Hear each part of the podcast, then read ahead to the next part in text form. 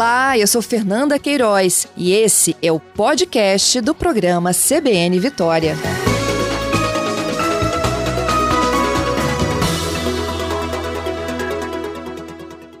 No início do programa eu contei para vocês uma história que foi surpreendente, viu, gente? Foi durante uma live realizada numa plataforma de um gigante mundial de tecnologia, a Amazon, né?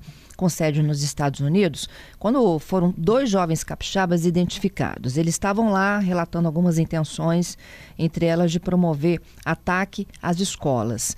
É, esse monitoramento ele foi realizado pela empresa, chegou ao conhecimento do FBI e teve investigação da Polícia Civil aqui no Espírito Santo. Eu vou contar detalhes agora com a ajuda do meu convidado. Meu convidado é o delegado adjunto da segunda Delegacia Regional de Vila Velha, Guilherme Eugênio Rodrigues. Doutor Guilherme, bom dia. Bom dia, Fernanda. Bom dia a todos os ouvintes da CBN. Doutor Guilherme, conta pra gente um pouquinho mais desse trabalho de vocês em parceria aí com as instituições internacionais. Havia uma live, estava acontecendo uma live na Amazon. Exatamente. No dia 11 de abril, é, através de duas lives diferentes, dois adolescentes de Vila Velha é, fizeram menções à intenção deles voltada à realização de ataques em instituições de ensino, é, sem menções, sem a identificação das instituições nas quais diziam pretender agir. Uhum. E aí, como que houve a captura dessas falas? É, a própria Amazon é, de, identificou essas, essas falas e ela dispõe de uma plataforma de inteligência artificial capaz de identificar quaisquer menções à prática de atos de violência. Enfim, essa, a inteligência artificial da, da empresa detectou esse risco é, reportou esse risco ao FBI, empresa na qual a Amazon tem sede, e o FBI, por sua vez, reportou as informações à Polícia Federal do Brasil, que, considerando a, que esse tipo de crime é da atribuição da Polícia Civil, direcionou as informações disponíveis e já pré-trabalhadas à Polícia Civil através da segunda Delegacia Regional de Vila Velha. Onde entrou tua investigação?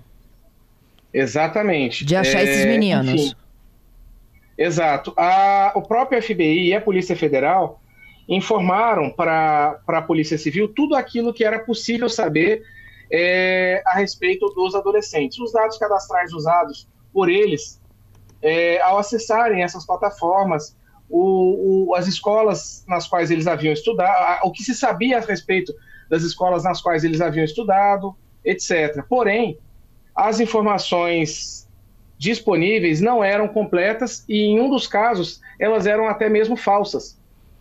O, um adolescente, o adolescente de 17 anos é, usou o um nome verdadeiro, mas incompleto. Foi difícil a identificação dele, mas, por outro lado, não houve risco de que chegássemos a inocentes. E ele, foi ele usou maliciosamente o nome de um professor é, concursado e fazendo com que as suspeitas inicialmente levantadas até mesmo pela Polícia Federal Americana recaíssem sobre esse professor.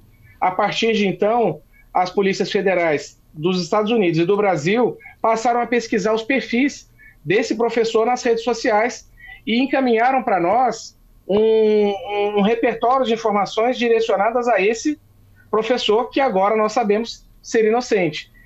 Enfim, esse adolescente que acreditamos que tem inclusive usado a rede Wi-Fi da casa do professor, do qual é vizinho, esse adolescente colocou num, num seríssimo risco a, a, a atuação profissional desse professor da rede pública.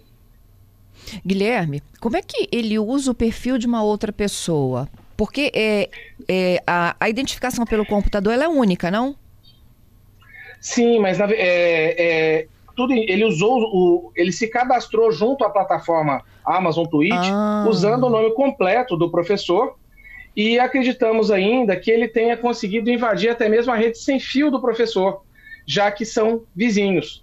É, a, o professor mora com seus familiares e alguns de seus familiares interagem com o adolescente infrator que fez essas postagens.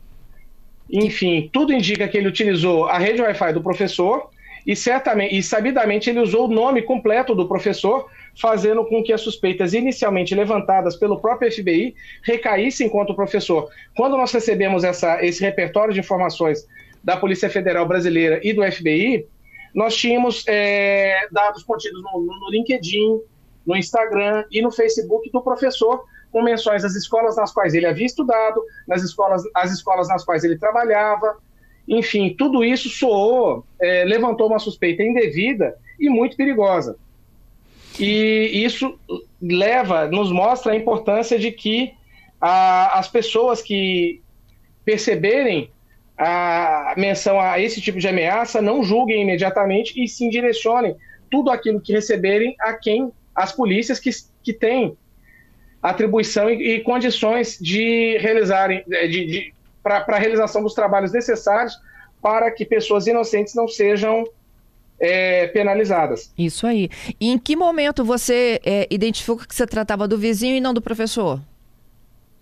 É, inicialmente, nós notificamos o professor para depoimento e ele disponibilizou para nós o acesso a todas as redes, é, todas as plataformas de conexão dele, celular, computador. Ele ofereceu para nós tudo o que fosse necessário para é, que verificássemos se ele estava ou não envolvido com essas postagens. Uhum. E, e não conseguimos identificar nenhum indício de que ele tivesse sido o autor disso. Posteriormente, com um, o apoio decisivo da Delegacia de Defesa Institucional e Direitos Humanos da Polícia Federal e até mesmo da, da, guarda, da inteligência da Guarda Municipal, da Secretaria Municipal de Educação, nós fomos cruzando informações, identificando é, os adolescentes que, que, aliás, as pessoas que poderiam ter acesso à rede Wi-Fi do professor, que teriam, que habitavam a, aquela região é, de alcance da rede Wi-Fi do professor, e ao final identificamos um, um, um bom, um bom indício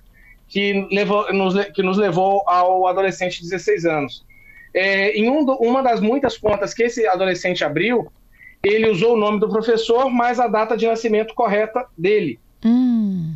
E isso nos levou a. Isso foi uma pista importante para nós, e por isso a importância de que checássemos as bases de dados disponíveis, tanto na, na, na, na, Polícia Civil quanto na Secretaria de Educação e na própria Polícia Federal. Uhum. Através dessa confrontação de dados, conseguimos chegar ao adolescente de 16 anos, ainda como suspeito, e notificamos esse adolescente, buscamos esse adolescente em casa, com a presença do inicialmente do Conselho Tutelar e posteriormente dos pais, e acessando com autorização a, os, a, os terminais de conexão dele, mais especificamente o celular, nós conseguimos perceber que ele havia sido o, o autor das postagens é, ameaçadoras feitas junto à Amazon Twitch. Ao final, depois de, de confrontado com as informações que obtivemos, ele confessou a realização dessas postagens e alegou a intenção jocosa, ou seja,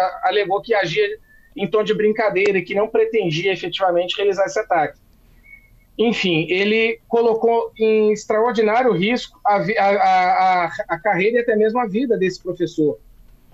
É, é, pessoas é, leigas no assunto que pudessem, que tivessem visto e percebido que as postagens eram feitas em nome desse professor poderiam hipoteticamente colocá-lo em, em, grande risco até mesmo de vida. Sim. Mas felizmente a informação chegou para é, é, pelo caminho certo, na hora certa e com a atuação conjunta de todas as forças de segurança e até mesmo é, instituições de ensino, empresas privadas, foi possível esclarecer a verdade a tempo de evitar que a vida e a carreira desse professor fossem colocadas em efetivo risco para minimizar o desgaste que ele sofreu. Inclusive, nós é, ofertamos para ele um documento público, uma certidão, na qual atestamos que as investigações realizadas mostraram que o nome dele foi usado indevidamente de forma maliciosa por um adolescente e que ele é inocente na, em qualquer questão relacionada à realização dessa postagem. Imagina isso, ele ter que mostrar para os vizinhos, para o trabalho, não é isso? Para a escola que ele dá aula?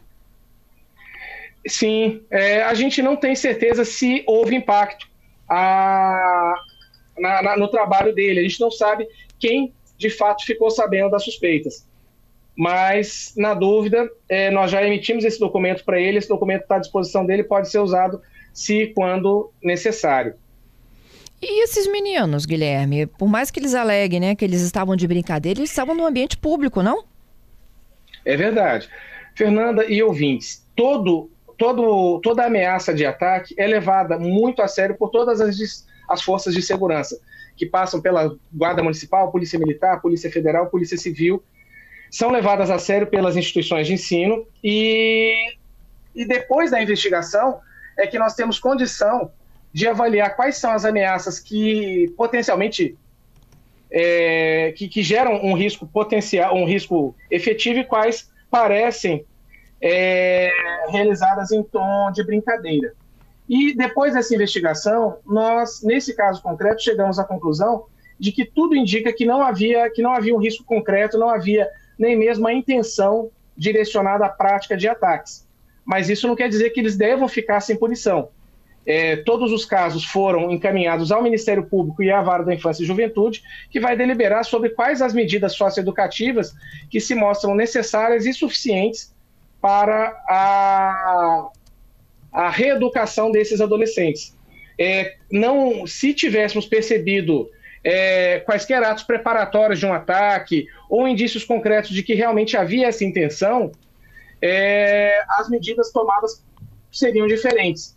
Mas nós analisamos os, a, os, celulares desses adolescentes, tivemos contato com as famílias deles é, e não identificamos é, nenhum tipo de preparação voltada à realização de um ataque e, acima de tudo, percebemos que os dois têm algo em comum, uma característica, uma característica negativa em comum nenhum dos dois trabalha nem estuda, nenhum dos dois tinha um acesso livre a, institu a instituições de ensino, o que, de certa forma, diminui um pouco o risco é, que eles poderiam representar. É lógico que a gente não tem como garantir o que se passava na cabeça deles, a gente não tem como garantir efetivamente se eles pretendiam ou não agir, mas a gente tem como garantir que fizemos tudo o que pudemos e que não foi encontrado nenhum vestígio nenhum indício que sugerisse a efetiva intenção de promover ataques. Uhum. O, o, Guilherme, eles tinham em comum também, que eu estava é, acompanhando a reportagem da, da Vilmara Fernandes, que eles ficavam sempre nos quartos, né? A família relata Sim, isso. É, isso, a família dos dois. É, sentia frustração e indignação com a postura desses adolescentes. Nos dois casos, a, as famílias se encontravam numa situação de quase desalento, assim, já não, já não sabem como agir em, em face desses adolescentes que não trabalham, não estudam, não demonstram interesse nem vontade direcionada a nada de bom, nada de útil. A vida desses adolescentes se resume a, a jogos eletrônicos e a interação com redes sociais. Eles não têm uma vida social rica, não têm interações sociais é, ricas e, e, saudáveis. E as famílias não sabem mais o que fazer.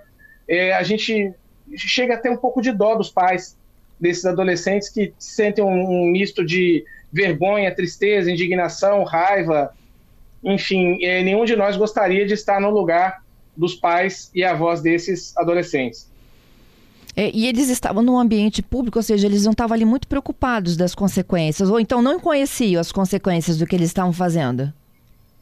Tudo indica que eles achavam que naquele ambiente virtual eles poderiam agir abertamente, sem risco de, de sanção, sem risco de serem descobertos. Uhum. É, a gente vem percebendo que essas plataformas dão a, a infratores uma falsa sensação de segurança e impunidade.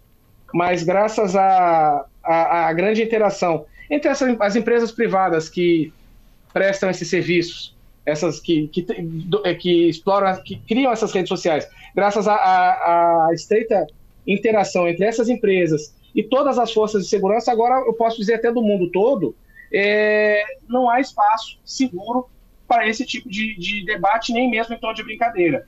É, a, tudo, todas as ameaças que a, a, vida humana que forem tratadas nesses, nesses fóruns estão sendo levadas em consideração, estão sendo levadas ao conhecimento das autoridades e tratadas pelas autoridades com absoluta prioridade. Isso e eu gostaria de destacar a importância da interação entre todas as forças de segurança que possíveis nesse trabalho. Todas as instituições que foram demandadas por nós é, reagiram prontamente e colaboraram com tudo o que puderam. E, enfim, a, a, acho que o, o, a gente não tem, a, o Estado não tem condição de garantir efetivamente que nunca mais vai haver um novo ataque. Mas o, o Estado brasileiro, o Estado do Espírito Santo e até as forças públicas de segurança do mundo todo vem demonstrando um, uma interação e um comprometimento to, totais voltado a evitar novos ataques. Tudo que pode ser feito vem sendo feito. Guilherme, eu agradeço muito, viu, sua participação, até para quem está nos ouvindo aqui, que é pai, que é responsável, que é adolescente, que é adulto, não importa, né? Uh, cuidado com o que você fala, com o que você escreve, com o que você compartilha. Eu agradeço muito a, a, a sua atenção, Fernanda, e a todos os ouvintes da, da CBN, aos quais desejo um, um dia abençoado. Obrigada, Guilherme. Bom trabalho, viu? Parabéns pelo seu trabalho pra aí. No... Parabéns para nós todos. Um grande abraço.